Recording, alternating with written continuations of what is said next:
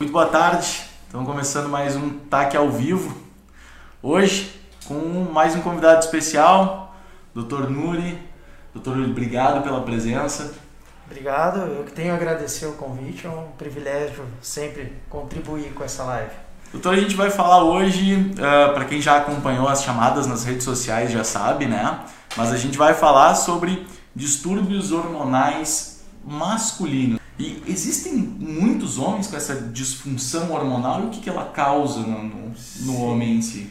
É, eu elegi esse assunto porque a gente vê que a população em geral está envelhecendo e junto né, do envelhecimento acaba vindo essas consequências, né, que é a diminuição da produção hormonal e tal.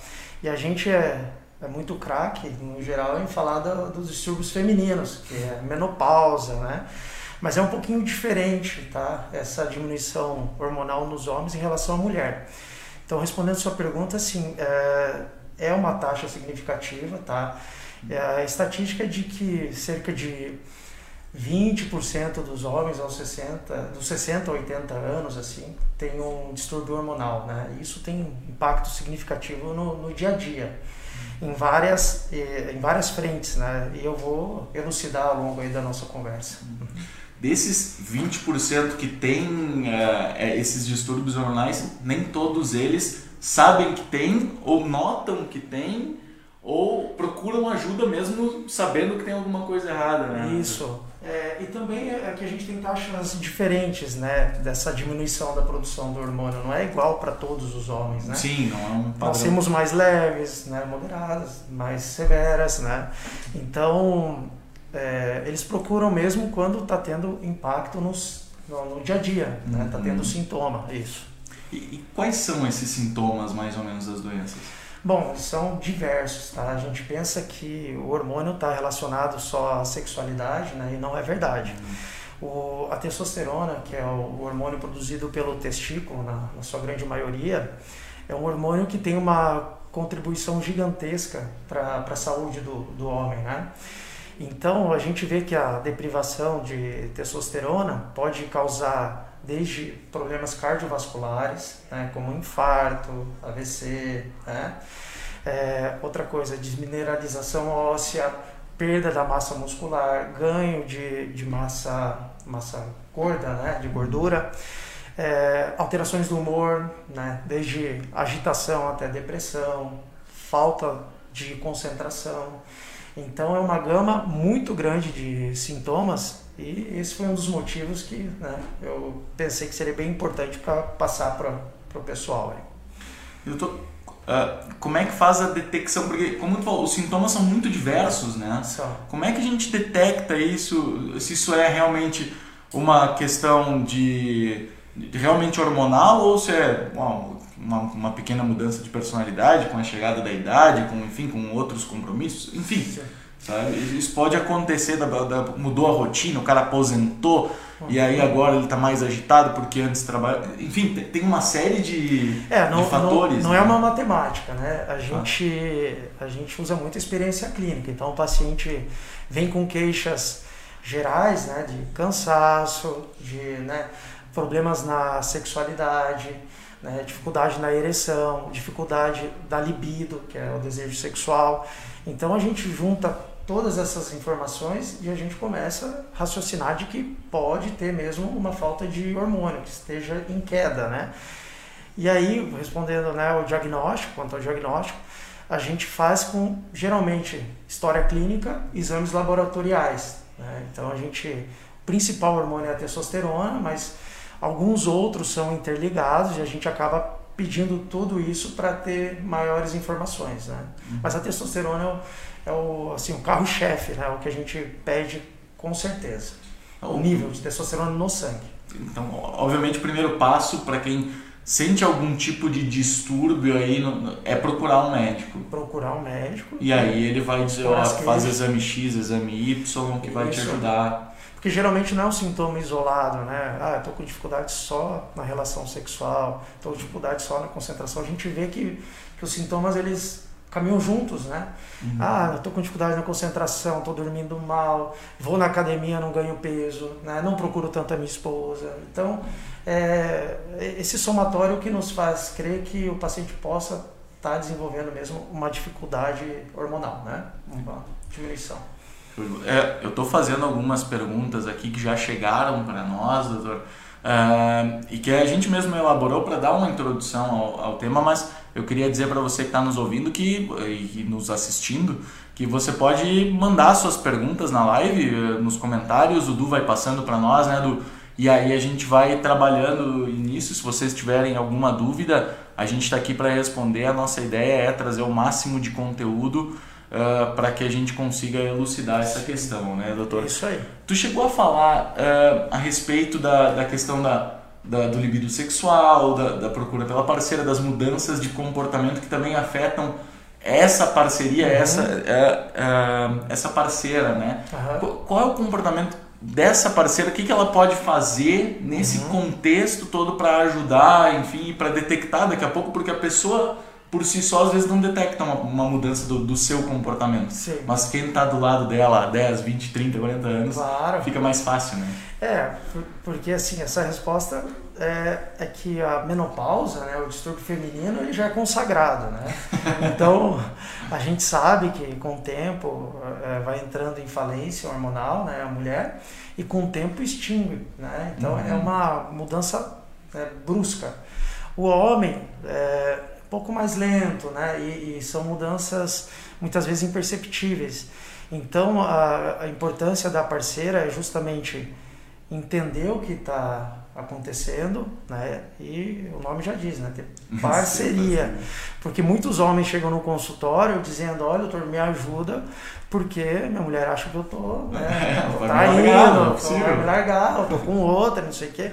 E não é bem assim, né? Uhum. Isso causa muita frustração no, no homem. Então, na verdade, não é, não é isso. Ele não está procurando porque é, a natureza dele está agindo, está promovendo a falta de testosterona e, e, e, outros hormônios que estão impactando na sexualidade. Não quer dizer que não ama a mulher, que não, não tem desejo, não é isso, né? Uh, a gente tem esse controle hormonal que ele é refinado e importantíssimo né, no nosso dia a dia. E, e é uma dificuldade meio grande, desculpa te interromper. Não, pode, Porque assim, a, a, na questão da menopausa, é uma coisa que a gente sabe que mais dia ou menos dia vai ocorrer em algum uhum, momento, os, os, hormônios vão deixar de agir na mulher. Uhum. E no homem, ela pode ocorrer e pode não ocorrer também, né? Isso aí. Como eu disse, a estatística é o seguinte, ó, 20% dos homens dos 60 a 80 anos, e a gente sabe que a partir dos 40 anos, cerca de 1 a 2% né, do nível de testosterona cai ao ano, a partir dos 40 anos. 1 a 2% da taxa de testosterona vem caindo. Então, não é aquela mudança repentina, né? Porque o que a gente vê mais comumente nas mulheres é o seguinte, ah, acho que estou entrando na menopausa. O homem fala, ah, acho, não, não sei. Sei lá o que está acontecendo. Tá acontecendo né? Entendeu? Não é aquela coisa, ah, daqui a um tempo vou entrar na, na andropausa. Não, é uma mudança gradativa, né? Uhum. Só que como não, não existe essa procura, como a mulher faz, né, rotineiro com o ginecologista, acaba tendo impacto. O, paciente vem uh, um longo tempo depois, né, procurar ajuda médica. Isso aí. Uh, vou, vou, te fazer uma pergunta meio uh, específica, porque quando a gente fala em testosterona, e, e, aí a gente pensa no pessoal mais jovem, já, já entra a questão do anabolizante, né? Isso. É, qual é a relação do anabolizante? Ele pode, daqui a pouco, pô, eu usei quando jovem, uhum. pode ter alguma interferência, ou mesmo ele pode ajudar no momento em que de reposição hormonal, enfim. É, qual é a relação do anabolizante com esses distúrbios masculinos? Tá, isso é importantíssimo essa pergunta, porque é algo que tá está bastante na nossa sociedade, né? Anabolizando ainda mais hoje que se preocupam muito com, né?